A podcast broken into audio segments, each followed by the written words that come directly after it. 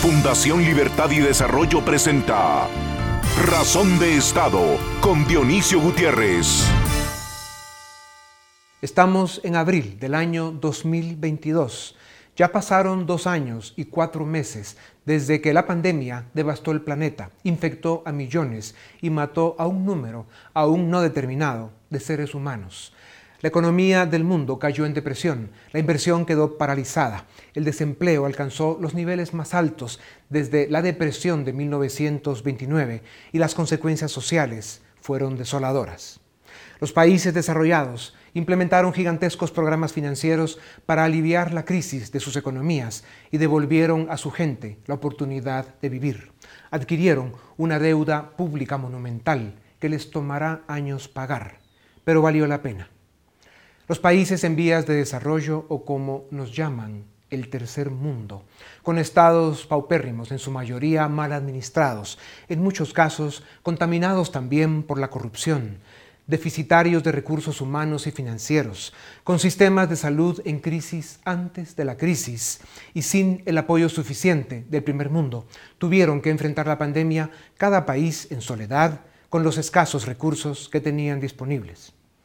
Guatemala, uno de los países de América Latina que mejor controló la pandemia desde el inicio, como el resto del mundo, siguió luchando contra el virus durante casi dos años, hasta que la ciencia encontró las medicinas que aliviaron los síntomas y minimizaron los riesgos de la enfermedad. La vacuna se seguirá produciendo hasta diciembre de 2022 y parte del 23, pues una parte importante del planeta la sigue esperando.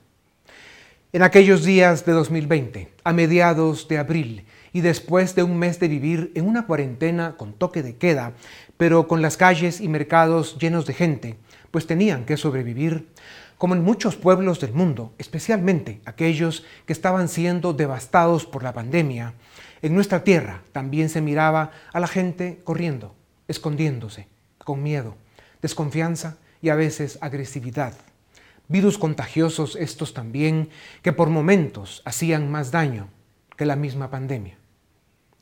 Eran algunas de las consecuencias de enfrentar a un enemigo que atacó a traición y para el que no estábamos preparados. Un enemigo invisible del que sabíamos poco y el que en los primeros meses de 2020 apenas enseñaba su capacidad destructiva. Afectó la salud, devastó la economía, aumentó la pobreza y cambió nuestra manera de vivir. En aquel enero de 2020, las naciones del mundo, sin darnos cuenta, pues luchábamos por sobrevivir, fuimos testigos invidentes del inicio de una nueva era para la especie humana, un nuevo orden mundial que sigue en construcción. Han sido años difíciles, dolorosos y de enormes desafíos, pero en estos días de 2022, cuando vemos para atrás, damos cuenta de que los guatemaltecos supimos enfrentar la crisis con valentía, responsabilidad y solidaridad. Fuimos una nación que supo estar a la altura de los tiempos, con un gobierno que se distinguió por ser gobierno. Y hoy podemos decir que las cicatrices y las lecciones aprendidas nos hacen una mejor sociedad. Descubrimos que la medicina natural, alternativa y preventiva son una gran opción para cuidar la salud y nos permiten defendernos mejor de las farmacéuticas. Unidos a las demás naciones centroamericanas, finalmente logramos el acuerdo para construir la integración económica de Centroamérica y hoy somos una región unificada, somos una sola economía, somos la nación centroamericana. La inversión está creciendo de forma exponencial y estamos viendo la mayor creación de oportunidades y puestos de trabajo de los últimos 40 años. Y por fin se aprobaron las reformas del Estado liberales, republicanas y democráticas, que serán la garantía para enfrentar el futuro que nos llegó antes de tiempo. Cayeron las tres dictaduras que quedaban en América Latina, pues la pandemia terminó de exponer la decadencia económica, social y moral que provocan la ausencia de democracia, justicia y libertad. Los políticos centroamericanos que participaron en los gobiernos y congresos que fueron responsables de destruir la moral pública, corromper las finanzas nacionales y desfigurar el Estado durante años, fueron llevados a la justicia, procesados y condenados por incompetencia criminal y actos de corrupción, y quedaron marcados para siempre como los responsables de las consecuencias de la pandemia. Guatemala dio ejemplo al mundo, aprendió a vivir con un virus del que no se dejó intimidar, venció el miedo, recuperó la confianza, sacó a flote la economía que tenía antes de la crisis y supo aliviar los dolores sociales del momento. Y hoy, en la integración económica con Centroamérica, avanza en un modelo de desarrollo que en libertad y democracia tiene como objetivo principal crear las condiciones y oportunidades para promover la iniciativa y la creatividad del ser humano, fortalecer la libertad individual y vencer la pobreza en nuestra región. No sé cuál será la historia que contemos en abril de 2022, pero sería bueno que pensemos en la historia que queremos contar. De regreso a abril de 2020, que no quede duda las generaciones de hoy enfrentamos el gran desafío de los últimos 100 años. La historia nos cobrará un alto precio si fallamos. La historia nos pondrá en un pedestal si sabemos responder. A continuación, el documental En Razón de Estado. Los primeros casos de COVID-19 en América Latina fueron identificados el 29 de febrero en República Dominicana y Ecuador. Le siguieron Argentina y Chile el 2 de marzo. En Centroamérica, llegó primero a Costa Rica el 5 de marzo y Guatemala tuvo el primer caso hasta el 13 de marzo. Uruguay detectó su primer caso el mismo día que Guatemala y Panamá lo hizo solo cuatro días antes. Sin embargo, la tasa de contagiados por cada 100.000 habitantes en Uruguay y Panamá es mayor, si Guatemala tuviera la tasa de contagiados de Uruguay, tendría casi 2.450 contagiados, y si tuviera la de Panamá, tendría 14.300 contagiados.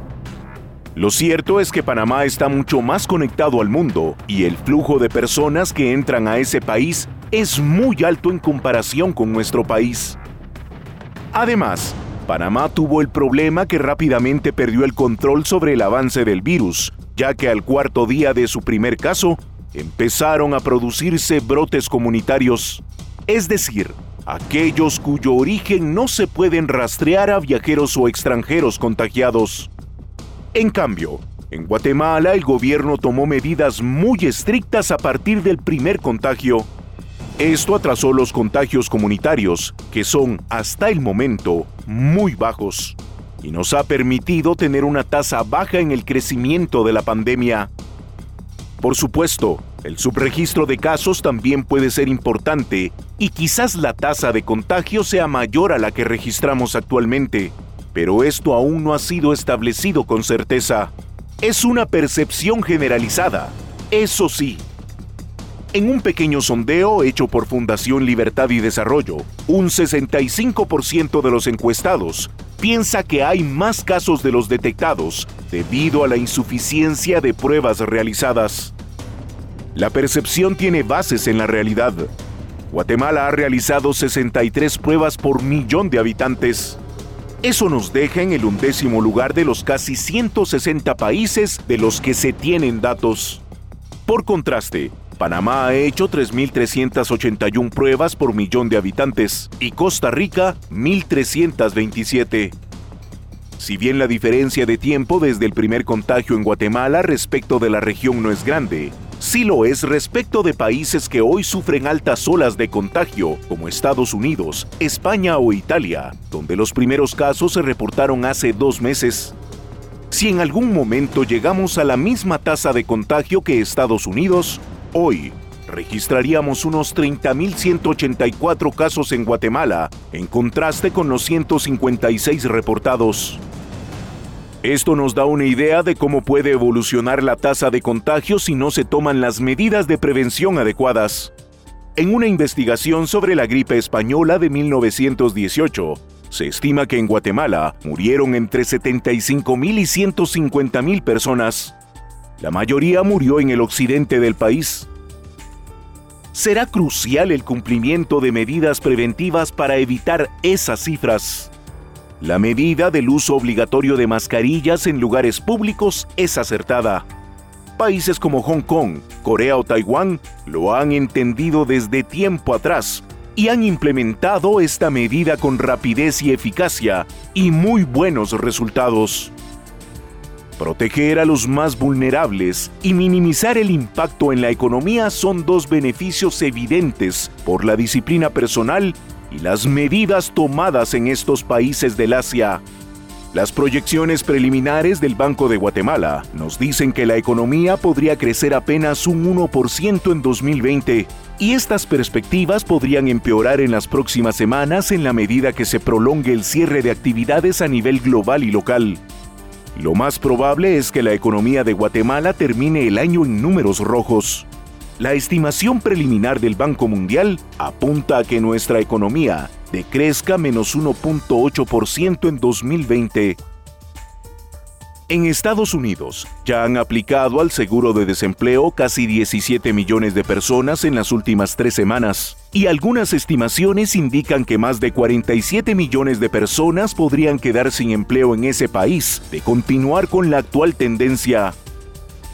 Según la OIM, más de 6 millones de guatemaltecos se beneficiaron de los más de 10.500 millones de dólares que ingresaron en remesas durante 2019 procedentes de Estados Unidos.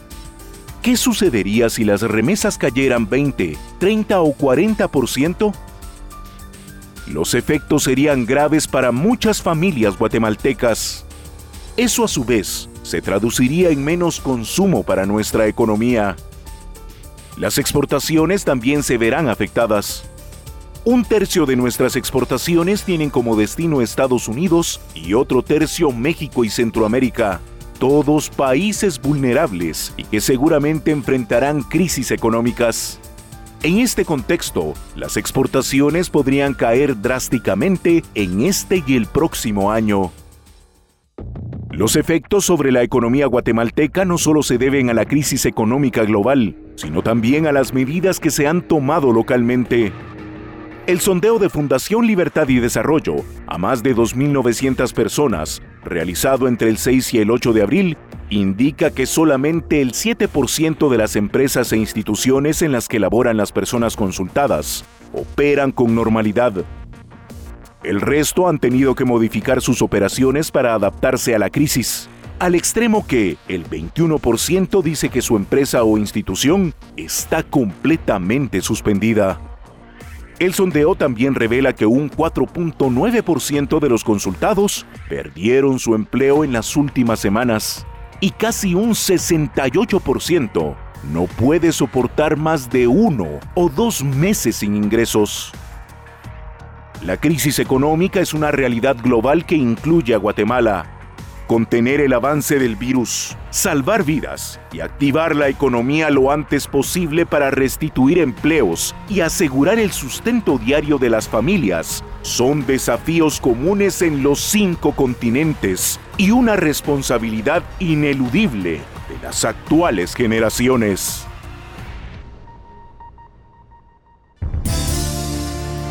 A continuación, una entrevista exclusiva en Razón de Estado Bienvenidos, esto es Razón de Estado y tengo el gusto de presentarles al doctor Edwin Asturias. Él es profesor de enfermedades infecciosas y biología en la Universidad de Colorado en Denver. Él es eh, médico y cirujano, pediatra. Doctor Asturias, muchas gracias por darnos unos minutos. Sé lo ocupado que usted está eh, en el estado de Colorado y dando un aporte muy importante para Estados Unidos. También sé que en Denver eh, y en alguna medida gracias a sus aportes han logrado controlar el contagio de una manera importante que espero nos dé tiempo en esta conversación a platicar. Doctor, es cierto o sigue siendo cierto que todavía sabemos poco de este virus. Eh, se está desenvolviendo, está demostrando con el paso de los días y las semanas su capacidad de contagio, de destrucción y de efectos colaterales que está provocando. Eh, eso es una desventaja extraordinaria para enfrentarlo. Cuéntenos, ¿a dónde va este virus? ¿Dónde cree usted que termina el contagio en esta primera ola eh, en la que en, alguna medida tiene la tercera parte del planeta en cuarentena? Gracias, Donicio. Y, y, efectivamente es un virus nuevo. Cada vez que aparece un virus nuevo en la población, nosotros aprendemos nuevas cosas al respecto de él. Eh, pero lo increíble es que hemos estado eh, realmente aprendiendo eh, muy rápidamente todas las facetas del virus. Y la tecnología que hemos logrado en cuestión de unos tres meses. Saber a dónde puede estar yendo este virus es muy diferente a lo que vimos en la pandemia del 2009.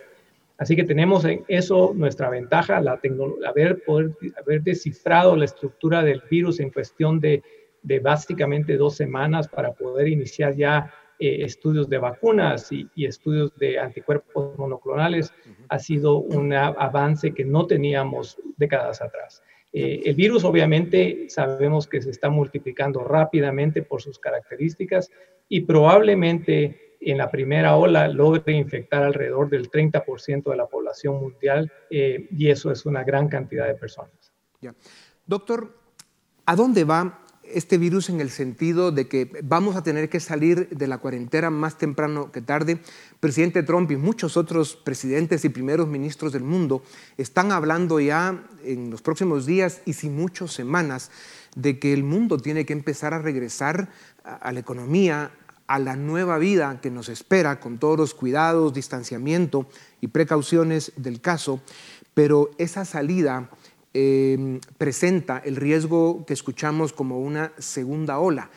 ¿Cómo ve usted ese tema? ¿Viene una segunda ola o no? ¿Y cómo será? Eh, por supuesto que sí. Y la razón es eh, en las epidemias mundiales que hemos tenido anteriormente con virus parecidos a este, hemos visto no solo una segunda, sino que una tercera ola. La mayoría de estas olas tienen que darse con, el hecho de que regresan los niños a la escuela y los estudiantes a las universidades. Y esos son focos de transmisión muy rápida. A pesar de eso, creo que sí tenemos que mantener en, la mente por qué estamos haciendo la cuarentena sólida que tenemos hoy. Y eso es aplanar la curva inicial, que es la curva más pendiente que podemos tener. Eh, ese es el objetivo principal de la actual cuarentena. a partir de ahí tenemos que volver a activar otras cosas. Ya, doctor, y, para entender esto, porque es un tema complejo, eh, la gente entre el miedo, la desconfianza y todos esos sentimientos que provoca eh, esta tragedia planetaria, eh, no logran a veces enfocarse en, digamos, la explicación simple pero compleja, sofisticada de lo que representa el manejo de esta pandemia. Y cuando usted dice la importancia que tiene la cuarentena en la que estamos en este momento, tiene que ver principalmente en el hecho de que como estamos apenas conociendo a este enemigo, a este virus que tiene potencial destructivo importante, eh, queremos evitar que por la velocidad de contagio que tiene, colapse los sistemas hospitalarios, especialmente de los países en vías de desarrollo. Si lo está haciendo en los países desarrollados, imaginemos cómo sería en esta parte del mundo. Y por eso es que se ha insistido tanto en estos, eh, digamos, primeros, primeras semanas eh, de cuarentena. Pero, como decía, indudablemente tendremos que salir, vendrá una segunda ola de contagios. ¿Cómo describe usted los detalles de cómo puede ser esa segunda ola. ¿Qué esperan los científicos y los expertos en enfermedades infecciosas? Bueno, antes que describir la segunda ola, lo primero que tenemos que hacer es ver qué va a pasar con la primera. Y la primera básicamente va a eh, tradicionalmente picar en cuestión de seis a ocho semanas.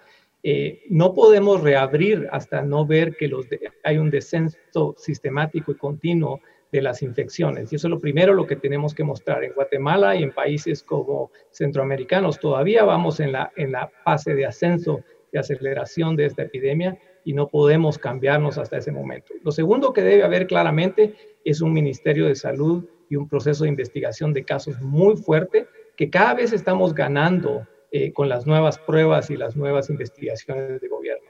Y finalmente necesitamos que las empresas y todos los lugares de trabajo eh, implementen actividades que hagan que este proceso, digamos, de contagio sea menor. Cuando eso se haya dado, entonces podemos eh, comenzar a reabrir el país y lo comenzamos a reabrir en aquellas cuestiones que son más importantes para la economía, pero al mismo tiempo que van a producir menos efecto epidemiológico. De esa manera, por ejemplo, las escuelas pueden ser las cosas más tardías que podamos reabrir por la, la razón principal de iniciar una ola segunda. Doctor, sin duda alguna, eh, este es uno de los desafíos más grandes que, la humanidad enfrenta en los últimos 100 años y me refiero específicamente al equilibrio que están intentando encontrar presidentes y primeros ministros, las élites intelectuales, científicas, académicas, políticas y económicas del mundo, en, ese equilibrio de, cuidar la salud al mismo tiempo que no dejamos que la economía se hunda en una depresión que pueda provocar incluso peores consecuencias que la misma pandemia. Y por eso, doctor, el, tema para terminar en los minutos o segundos que nos quedan, eh, se habla de del esfuerzo que está haciendo la ciencia para encontrar medicinas que combinadas puedan aliviar los síntomas y prevenir algunos de los efectos más letales que tiene este virus. Y también se habla de los avances que está habiendo en la vacuna, pero si somos realistas, doctor, sabemos que las vacunas, eh, la experiencia nos dice que han durado 10, 12 años o más para llegar a desarrollarse. Eh, luego hay que producirlas y en este caso tenemos que vacunar más o menos a 7.4 billones de seres humanos. Eh, háblenos brevemente eh, de la vacuna, ¿cuál es su expectativa? Y si es cierto realmente que en 18 meses podría, que sería un milagro, estar disponible para toda la raza humana.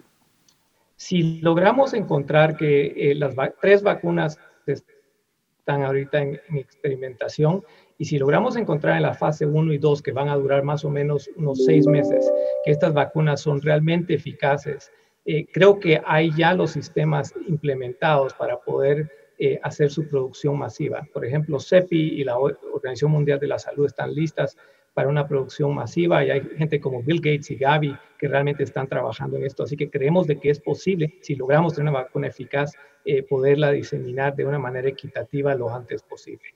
Pero como usted dice, Dionisio, lo más importante es en este momento, en lo que vienen esos 18 meses, es tratar de cuidar a las personas del, país que son más importantes. Y eso significa no solo a nuestra gente vulnerable, pero yo creo que una cosa importante que no se habla de esta pandemia es la posible pérdida de gente con experiencia. Eh, yo fui sorprendido hoy, por ejemplo, en la mañana de un artículo eh, del New York Times hablando de, los, de, las personas de los centros financieros en México que se infectaron cabalmente aquí en Colorado y uno de ellos, que es un eh, gran coordinador de bancos en México, falleció hace una semana, por ejemplo, debido a esto. Y creo que perder gente valiosa, tanto a nivel de, de, personas que son empresarios como trabajadores del campo, eh, es, un, es una cosa muy fuerte para un país como Guatemala. Pues doctor, eh, muchas gracias, eh, agradecemos su tiempo, quisiéramos eh, tener la posibilidad de poder contactarlo próximamente porque el hecho de que usted, además de ser guatemalteco, esté en un estado tan importante como es Colorado y en una ciudad como es Denver, en la que han manejado con mucha efectividad la pandemia. Esperaríamos que nos pueda dar algunos minutos más adelante para que vayamos revisando y nos vaya dando un poco de, luces, ideas y sobre todo esperanza, que en este momento es algo que el mundo espera con ansiedad. Muchas gracias, eh, doctor. Con ustedes regresamos en un momento para seguir en Razón de Estado. A continuación, una entrevista exclusiva en Razón de Estado. Bienvenidos nuevamente, esto es Razón de Estado y tengo el gusto de presentarles ahora a don Alfred Kashmit. Él es periodista, columnista de Prensa Libre, sociólogo, humanista, un ciudadano ejemplar. Don Alfred, gracias por darnos unos minutos Sabemos que has estado eh, muy concentrado en, aportar eh, visión, soluciones, esperanza y poniendo ciertos puntos sobre la mesa que son muy valiosos. Sin duda alguna hay consenso de que este enemigo mortal que nos acecha y que nos atacó a traición eh, tiene mucho todavía que no conocemos, se está empezando a desenmascarar y sin duda alguna está devastando varias dimensiones de nuestra vida, la salud, la economía, la confianza, eh, la generación de los miedos, eh, incluso la agresividad en, muchas sociedades, y ya lo empezamos a sentir en nuestros países también. Eh, en realidad es, un enemigo que no esperábamos tener enfrente. Alfred, los tiempos de la medicina son distintos a los tiempos de la economía y el mundo se enfrenta cada minuto que pasa a ese gran dilema de cómo hacemos para eh, preservar la salud y las vidas, que es lo más importante, pero al mismo tiempo evitar que la economía entre en una depresión global que llegue a tener incluso consecuencias más graves que la misma pandemia. ¿Cuál es tu visión sobre el tema? Uy, qué difícil, ¿verdad? No lo, están tratando de contestar eh, prácticamente todo, todo el, mundo a nivel global. Por cierto, existe hoy una conciencia de global de, que todos somos pertenecemos a, la humanidad, al Homo sapiens y que estamos aquí en este globito eh, y que estamos conectados de alguna manera. La pandemia nos conecta, ¿verdad? Porque somos, nos hace sentirnos igualmente vulnerables aquí que en China o en cualquier lado.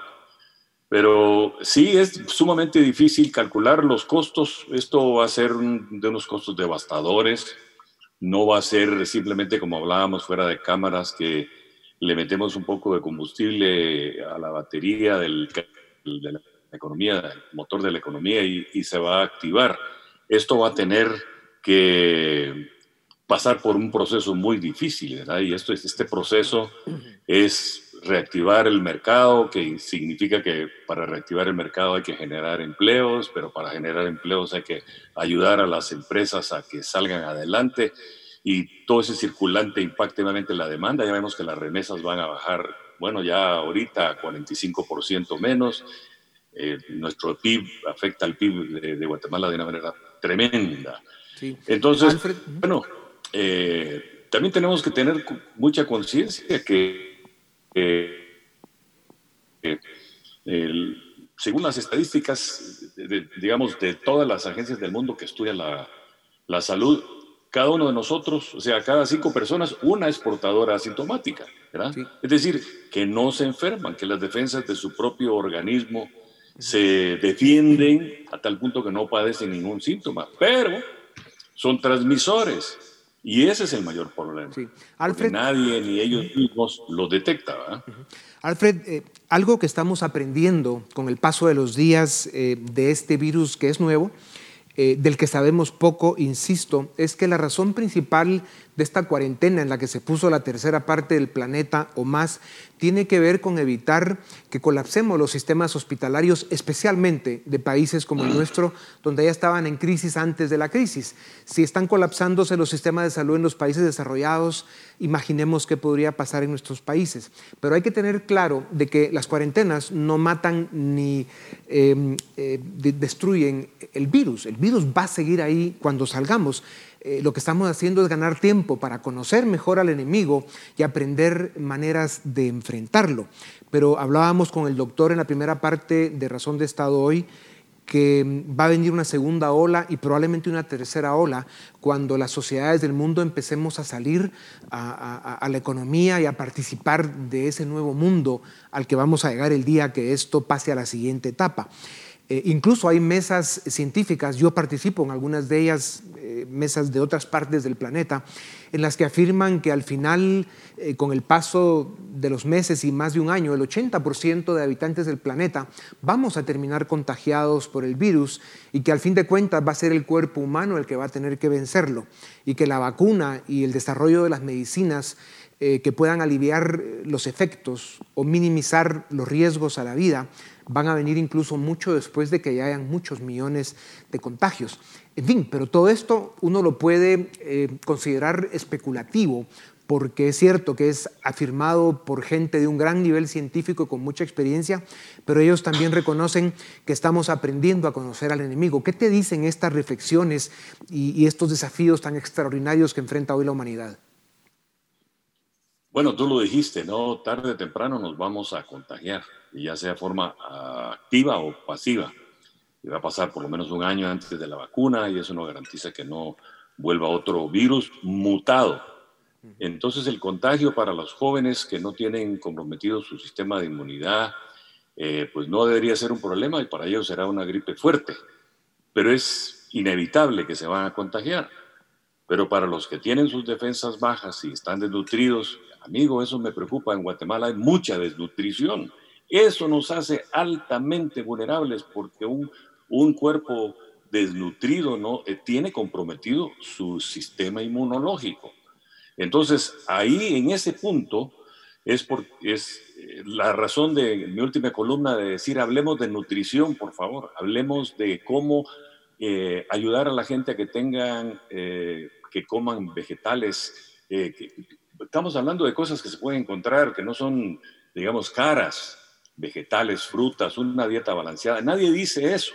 Y entonces tenemos que eh, decirle a las personas, eh, y, aquí es donde yo siento que el, gobierno debe de hacerlo, es que eh, además del paquete de ese que, de, plata, debe de meterse ahí un, panfleto de cómo alimentarse mejor, cómo ayudar a, a, mejorar sus defensas a través de la ingestión de vitaminas, etcétera, tomar baños de sol para la vitamina D, cosas simples, pero no se están haciendo y eso me preocupa mucho. Y cabalmente sobre ese tema hiciste tu columna en Prensa Libre esta semana, que por cierto es brillante y la recomiendo a todo el mundo para que la lea, porque ahí explicas con mucha claridad eh, ese choque cultural con el que se han desarrollado todas las culturas del planeta, en que somos muy dados al, sistema médico farmacéutico, que si bien tiene eh, cosas muy importantes y fortalezas, también es cierto que llevar una vida de medicina eh, preventiva, más natural, eh, alternativa eh, tiene, tiene potenciales muy importantes y hablabas claramente de una dieta sana que en el caso de nuestros países, aunque sea escasa, se puede buscar la forma con creatividad de que sea sana. Eh, las vitaminas que son fáciles de encontrar como la D que la da el sol, sobre todo a los niños, o la vitamina C que, que es de más fácil acceso. En fin, lograr una estructura, un protocolo de bajo costo que suba eh, la fuerza de nuestro sistema inmunológico. Y eso tiene un potencial enorme, sobre todo en tiempos de, pandemias. Tremenda columna esa, Alfred. Totalmente, gracias. Y, bueno, también tenemos que, a la par de eso, para evitar la, para subir las defensas del organismo, etcétera, tenemos que eh, saber que hay protocolos que, que otros países han implementado exitosamente, como el caso de Corea y Taiwán, especialmente este último, eh, donde creo que Taiwán no pasa de 200 los infectados. Y esto es porque, bueno, eh, tienen un, protocolo de seguimiento de contacto, ¿verdad? Muy riguroso a través de, celulares inteligentes, softwares especiales, eh, geolocalización y una supervisión posterior. Obviamente en Guatemala no, no, no tenemos esa, ese desarrollo tecnológico, pero ¿por qué no le pedimos al gobierno de Taiwán que nos ayude? que somos un aliado geopolítico muy importante para ellos en estos días, que nos ayuden. Porque miren, eh, yo sin pruebas, eh, si nosotros no incrementamos las pruebas, Dionisio, esto no va a funcionar. Porque si, si, ¿de qué manera vamos a detectar los asintomáticos?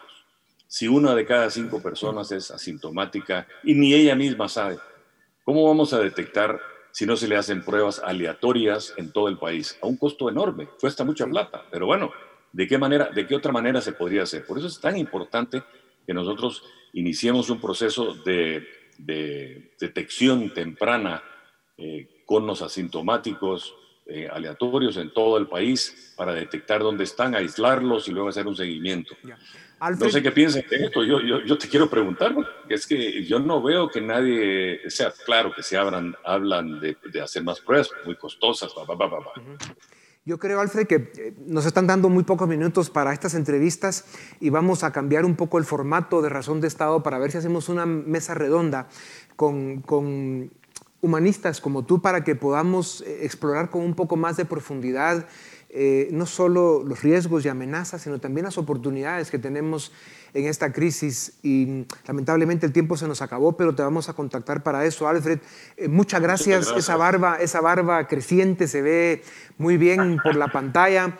Es importante que te cuides mucho y que estés listo para ayudar a Guatemala y a la región para lo que viene, que sin duda alguna la experiencia y el talento como los que tú tienes van a ser indispensables. Alfred, muchas gracias, a ustedes también gracias. Esto es Razón de Estado. A continuación, el debate en Razón de Estado. Bienvenidos al debate en Razón de Estado, una vez más con las medidas de seguridad que implican estas medidas de distanciamiento social. Tendremos a nuestros invitados por la vía virtual. Doy la bienvenida en esta ocasión a Olaf Dirkmat, economista, a Guillermo Díaz, economista, y a Philip Chicola, politólogo de la Fundación Libertad y Desarrollo, para conversar hoy del impacto económico que tendrán estas medidas de distanciamiento social en la economía guatemalteca y obviamente también en, otras economías. Así que les doy la bienvenida a los tres y quizás arranco eh, directamente con Philip para preguntarte, Philip, eh, más desde el ámbito de las percepciones, de, las encuestas, etcétera, más o menos qué lectura le están dando los principales actores eh, de la vida económica, digamos los trabajadores, los hogares, las empresas, a toda esta crisis en el contexto guatemalteco? Bueno, muchas gracias, Edgar. en las últimas dos semanas ha habido, dos grandes esfuerzos por evaluar eh, las percepciones tanto de empresarios como de ciudadanos en el marco de la crisis del COVID. Eh, hay una encuesta que realizó CACIF en los días antes de Semana Santa y un sondeo propio que hicimos en la Fundación Libertad y Desarrollo en los días de la Semana Santa. Algunos datos importantes que resaltan, por ejemplo, en la encuesta de CACIF, eh, de las empresas encuestadas, únicamente un 12% señaló que mantiene una operación normal. 47% dice que tiene una operación parcial y 23% mencionaban que estaban completamente paradas.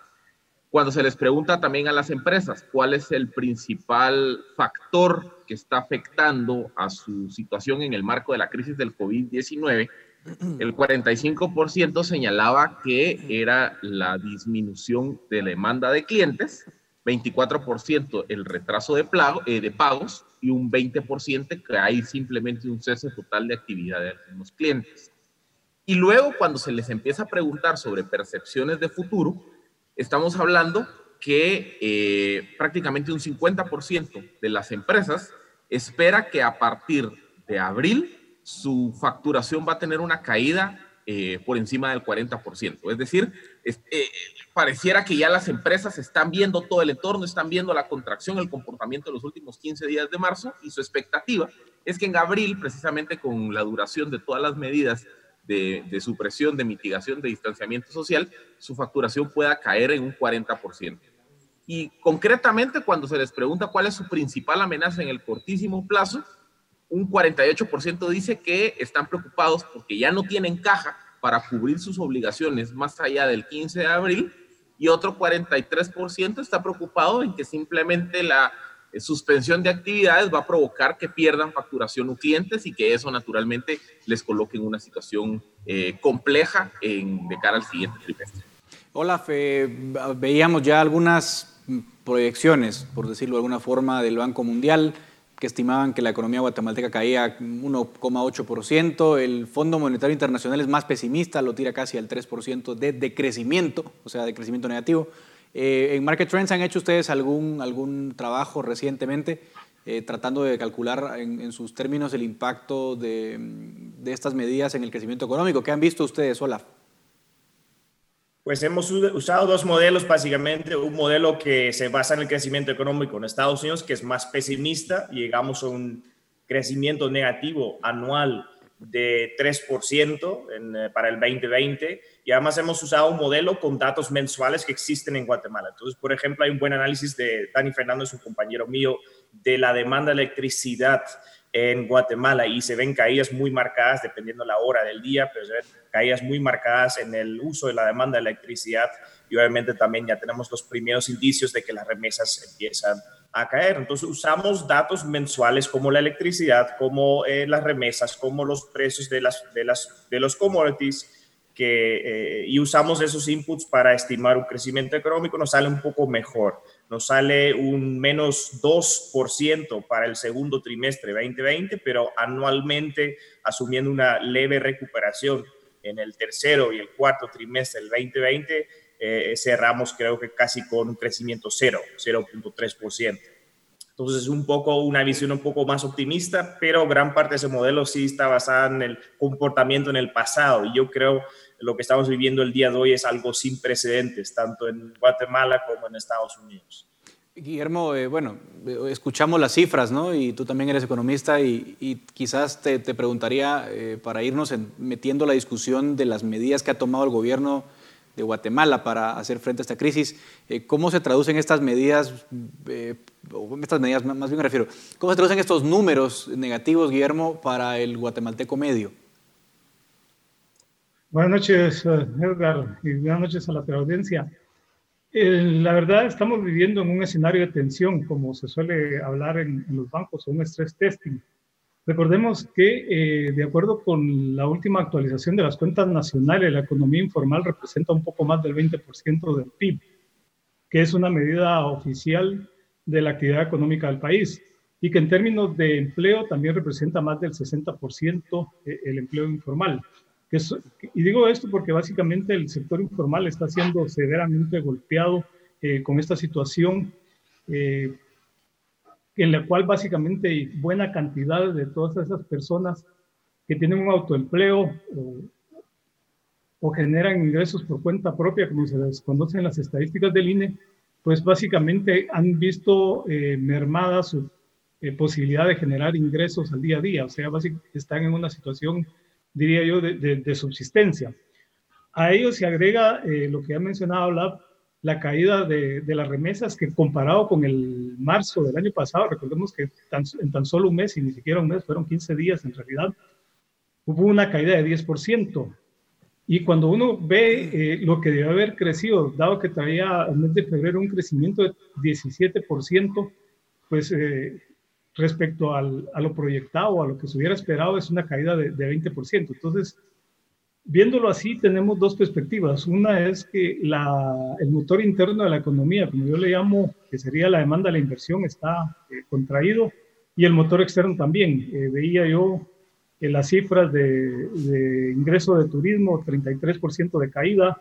Eh, las exportaciones, hay buena noticia, casi 16% de ingreso de divisas más que el año pasado, pero son muy pocos los rubros como café, banano, eh, que, están creciendo. La gran mayoría pues están teniendo tasas de decrecimiento. Entonces, para el común de los guatemaltecos es una situación bastante, bastante difícil, porque no están teniendo, como bien decían, eh, eh, lo mencionaba Philip, las empresas pues no están generando actividad económica, muchas empresas ya están pensando en hacer rebajas salariales en algunas que medios de comunicación que yo conozco y otras empresas ya entraron a la modalidad de turnos precisamente porque no pueden sostener una jornada eh, laboral normal. Entonces, la situación creo que sí está siendo difícil y va a ser más difícil en las próximas semanas. Bueno, vamos a entrar ahora un poco al ámbito de la propuesta para ver qué se nos viene y qué se está haciendo. El Congreso aprueba varios paquetes de ampliación de presupuesto, pero concretamente en, lo referente a la ayuda, hay 11 mil millones de quetzales que se aprueban de ayuda, 6 mil millones son para darle a la gente literalmente un mil quetzales para, para sobrevivir, digamos, a la gente en situación de pobreza. Hay otros 3 mil millones de quetzales para un fondo de de préstamos para empresas en problemas que se canalizaría a través del crédito hipotecario nacional y hay un pequeño fondo de 2 mil millones de quetzales para eh, trabajadores, es decir, para motivar un acuerdo entre empleadores y trabajadores para suspender contratos y que durante ese plazo que, que el contrato se suspendido, pues se les pague un, monto mensual a los trabajadores. Eh, entonces, eso es más o menos en, en, 30 segundos las medidas que se han tomado. Philip, ¿va a ser eso suficiente para eh, dar un respiro a la economía guatemalteca? ¿Cómo ves tú eso? Eh, sobre todo te lo pregunto en cuanto a la implementación, porque una cosa es oír 11 mil millones de ayuda y otra cosa es lo que estamos viendo ahora, que los alcaldes no saben a quién tienen que ayudar, nadie sabe cómo hacerlo. ¿Cuál es tu lectura, Philip? Tal vez el análisis de si será suficiente o no se la dejaría a mis colegas economistas. Eh, a mí me preocupa la parte operativa de la implementación de las propuestas, porque para empezar, estamos viendo que los créditos a las MIPIMES se van a canalizar a través del Crédito Hipotecario Nacional, el CHN, que es un banco que tiene una infraestructura pues no tan robusta como otros bancos del sistema. Eh, luego me preocupa todos los programas, sobre todo eh, dirigidos a beneficiar a las personas en situación de informalidad, porque aquí es donde se pone a prueba la capacidad institucional del Estado, primero de identificar quiénes son esas personas, de registrarlos debidamente y de tercero hacerles efectivamente llegar los pagos. A ello agreguémosle otra condición más. El Congreso aprobó los techos presupuestarios y aprobó la facultad para que se emitan los bonos del Tesoro el Ministerio de Finanzas está en el proceso de emitir esos bonos y de, y de venderlos en el mercado. Es decir, en el mejor de los casos, esos recursos van a estar disponibles finales de abril, principios de mayo. Y ahí es donde vamos a empezar a ver todos esos problemas de implementación. Y la el último componente que a mí me preocupa, y, un poco lo mencionabas en la pregunta, es cómo evitar o cómo blindar que estos programas estén sujetos al tradicional mal del cliente. O sea, eh, se ha pedido que sean los alcaldes, bajo la premisa de que son los que conocen mejor sus comunidades, sus municipios, quienes ayuden a identificar quiénes son los vendedores informales. Pero esa receta también se presta a que haya mucho clientelismo, a que haya mucho pago de favores, a que se utilice el bono con un eh, interés político de decidir a quién se beneficia y a quién no. Entonces, todas esas dudas creo que no se han resuelto al día de hoy. Y, el problema que eso, que, que, que todas estas eh, eh, preguntas e incertidumbres generan, es que no se están atendiendo y ya el ciudadano empieza a tener problemas de liquidez. Por ejemplo, la, la, encuesta, el sondeo, mejor dicho, que hacíamos en Fundación Libertad y Desarrollo, ya arrojaba una pregunta muy concreta que se le hacía a las personas, es en caso de quedarse usted sin ingresos en una fuente de empleo, eh, ¿cuánto tiempo podría usted cubrir sus gastos? Y básicamente, eh, resumido, el 65% de las personas decían que con sus recursos disponibles o ahorros podrían durar menos de 45 días. Es decir, que ya es, y ese reloj ya está empezando a correr. Entonces, mientras no resolvamos todas esas incertidumbres sobre los programas de apoyo a las personas en, el autoempleo, en la mm. informalidad, quiera que no, ellos ya están en una carrera contra reloj donde sus recursos se le están agotando y donde tarde o temprano se van a ver en la disyuntiva de decir, bueno, o incumplo las medidas sanitarias, salgo a trabajar, salgo a vender porque ya no puedo cubrir mis gastos, o sencillamente me termino quedando sin recursos y ya no voy a poder ni siquiera cubrir la alimentación básica de la familia. Claro. Hola, voy a tomarme de esos últimos comentarios de Philip para preguntarte tus impresiones de esta ayuda y, un poco también preguntarles qué, qué, qué deberíamos hacer eh, en el corto plazo, eh, porque vemos los famosos lockdowns, los cierres, no son lo mismo en el primer mundo que en, el tercer mundo. Eh, cuando vemos los datos que da Google, por ejemplo, que te muestran cómo se ha comportado la gente, si ha restringido su movilidad o no, sí vemos que, en Guatemala, en El Salvador, Honduras, por ejemplo, ha caído un 40-60% la movilidad, pero no se compara con el 95% de, de, de, encierro que ha habido, por ejemplo, en Italia, en España, en otros países de primer mundo, donde sí pueden cumplir estas medidas. Eh, en un país con estas características, Olaf, esta ayuda puede ser suficiente, la gente va a aguantar esta parálisis. ¿Qué deberían hacer en todo caso los gobiernos eh, o el gobierno de Guatemala eh, ante esta disyuntiva, no? Sí, estabas hablando de diferencias primero, ¿no? O sea, tenemos países, pues yo soy holandés, eh, Holanda, Alemania, que han sido sumamente prudentes en los últimos años, han reducido la deuda pública sobre el PIB y eso les da un poco de margen en intervenir y dar suficiente alivio a las empresas para que puedan seguir pagando su planilla. Les quiero resaltar que las leyes laborales también son un poco diferentes. Es muy difícil despedir a alguien en, en Holanda o Alemania, entonces en general el dolor se recae sobre los hombros del empresario. Aquí en Guatemala tenemos varios problemas. Primero, el Estado no tiene tal capacidad eh, monetaria o de pago para hacer intervenciones grandes. Eh, pero a mí realmente me indigna porque se ha usado esta crisis eh, básicamente para impulsar una agenda que ya existía bajo el pretexto de la emergencia. Eh, yo creo que vamos a tener que ser muy claro en el hecho de que vamos a tener un dolor económico severo, sí o sí, es inevitable y la pregunta es cómo lo usamos y cómo lo convertimos en una oportunidad. Ahora bien, es el peor momento de la historia para endeudarse los mercados financieros están en una incertidumbre tremenda. Si vamos a pedir a inversores extranjeros a que nos financien, probablemente va a costar una costilla, nos va a costar bastante. Entonces yo veo medidas como en el presupuesto aprobado, como de vivienda social. Pues perdóneme, pero dar dinero a un banco estatal para que lo reparta a ciertos proyectos que van a dar frutos, saber en qué momento del futuro, me parece una barbaridad y todo bajo el pretexto de una emergencia. Y yo creo que el principio que tenemos que tener bien claro es el siguiente. Estamos preparándonos para que las empresas solventes a salir de esta crisis sanitaria pueden eh, eh, eh, llenar el agujero y contratar a las personas y crecer la economía. Ese es un, poco el objetivo. Un ejemplo, la construcción está paralizada en, en Guatemala pero gran parte de los desarrolladores en los últimos años han sobreendeudado, han financiado sus proyectos de construcción con 70, 80% de deuda, sin contar que parte de la construcción fue financiada con enganches. ¿Qué está pasando ahorita? La demanda fue literalmente a cero. Además, hay muchas cancelaciones. Gente que estaba pagando sus enganches ya no están pagando sus enganches. Y ahora queremos que el Estado intervenga y rescata a los más imprudentes. Eso es el capitalismo al revés. Estamos premiando a los imprudentes y estamos castigando a los prudentes, porque en una crisis normalmente hay oportunidades para que los prudentes pueden eh, comprar los activos, que pueden comprar los activos a un buen descuento de los imprudentes. Es el capitalismo. Queremos empresarios prudentes y responsables, no queremos premiar la irresponsabilidad. Y gran parte de las medidas que se están tomando es exactamente eso. Ya me estoy quedando sin tiempo, pero quisiera conocer tus eh, conclusiones, Guillermo, del paquete de ayuda y lo que debería pasar en las próximas semanas. Perfecto, Edgar si uno ve los números, realmente el paquete de 11 mil millones uno puede pensar que es mucho dinero, pero estamos hablando de una economía que en términos nominales tiene 637 mil millones de quetzales según 2019. Entonces, cuando uno divide 11 entre 637, no da ni el 2%.